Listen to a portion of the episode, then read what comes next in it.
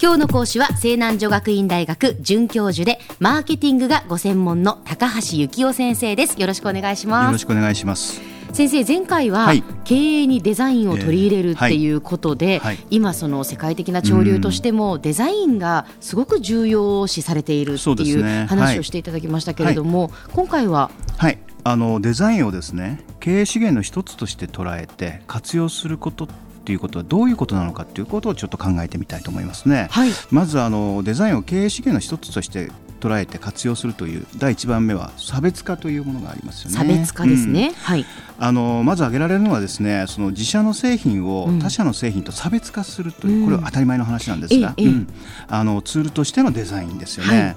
数多くのあの製品がですねひしめくですね市場において、製品デザインっていうのはですね消費者の注意を引きつけるための手段となりますよね。うん、でまたあの新しいデザインのですねあの製品の投入によってこれあのまだ使える製品をですね陳腐化してで新たな需要を喚起するということもですね、企業側で行われているんですよ。なるほど、うん、こうした差別化のツールとしてのデザインを用いることはあのデザインの黎明期から行われていましてですねデザインのもたらす最も基本的な効果なんですね。はい、で次はですね問題解決実用的な機能を与えるということですね。はい、そのデザインっていうのはですね製品の美的価値というものと機能的な価値を統合する、うん、要するにそのつなぎ合わせるということですね、美的なものと機能的なもの、それを形にするというのがデザインだと思いますね。言い換えるとそのデザインは単にですね外観の美的価値を高めるものというものだけではなくてですね、私たちが生活していく上で必要なことそうであれば便利なことを解決するための広い意味での実用的機能も満たすものなんですね。はあ、見た目の美しさだけではない、うん、っていうことなんですね。うん、実用的機能というのは一つの分野だけではなくてさまざまな分野にまたがっていますが、ええ、そのデザインはですね異分野の要素を一つの形だとかシステムとして形態化してさまざまな問題を解決することがで要はその、え機能をですね形にするのがデザインということですね。なるほど、はい。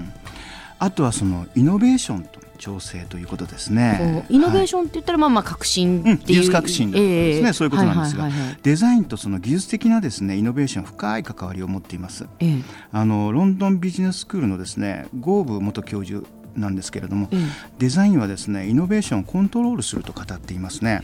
でデザインが製品開発とですね製造システムの架け橋要するに製品の開発と製造の分野ですね、うん、その架け橋となることを示しているんですねこれは。うん、あの自動車の外観デザインがですね組み立て工程を簡素化短縮した例っていうのもこれはあの実際にイタリアのフィアットでもあったんですけどもこれは偶然ではなくて開発時点で、えー、生産を意識してデザインをですね行っていくということなんですね。そうなんですか、はい、へえ組み立て工程が簡素化短縮化されたっていう、うん、あそれは本当に製造に深く関わってくるってことなんですね、デザインが。はい、そういうことなんです。うんであとはですねプロトタイプ試合の創造ですね。これはデザインのですね働きの中で、うん、その企業にとって最も意味をあの持ちうるものかもしれません。あのデザインはですね視覚的なインパクトによって消費者の注目を集めることが期待されているということは先にもですね、はいはい、あのお話ししましたけれども、うん、プロトタイプですね想像力っていうのはこの視覚的な効果の最も大きなものだというふうに言われています。はい、で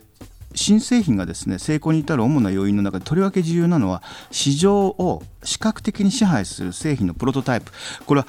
元の形とか典型という意味ですよね、プロトタイプをデザインすることでその商品をですね消費者もこれを基準にして新しい製品の市場を認識するようになるんですね。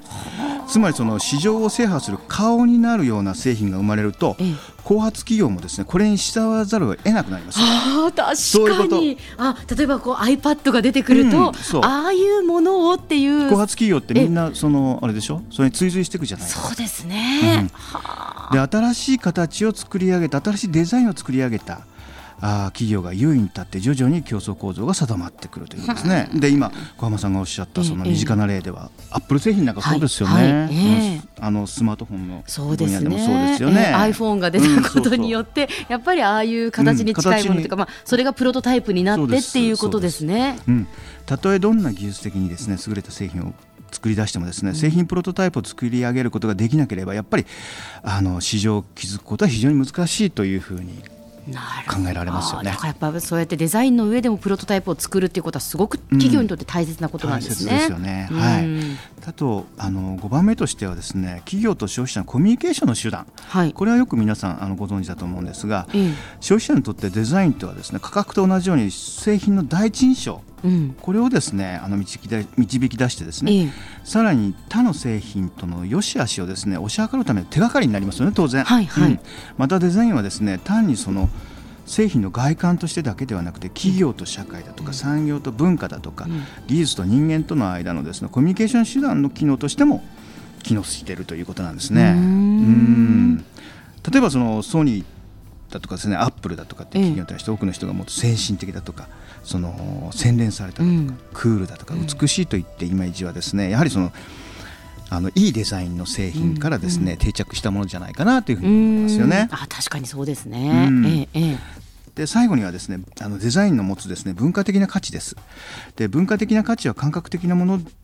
ではあるんですけども時代を超えた価値だとか万人にですね素晴らしい美を感じさせるとか自然に良さを感じさせるといった感覚を消費者に与えることによってですね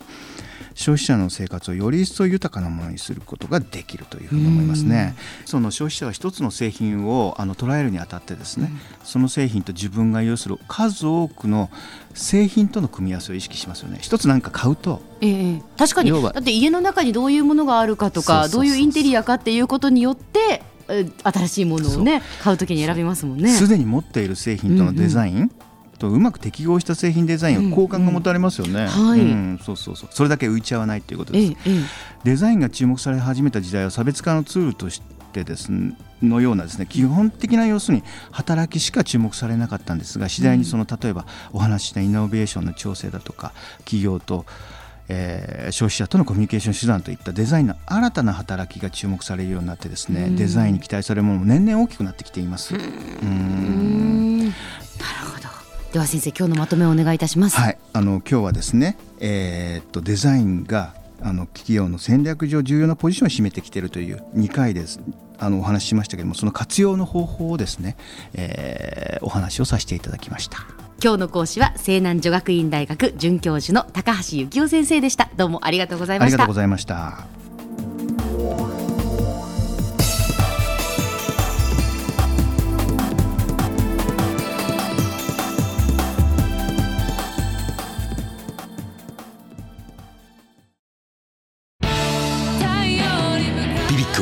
九州で生まれ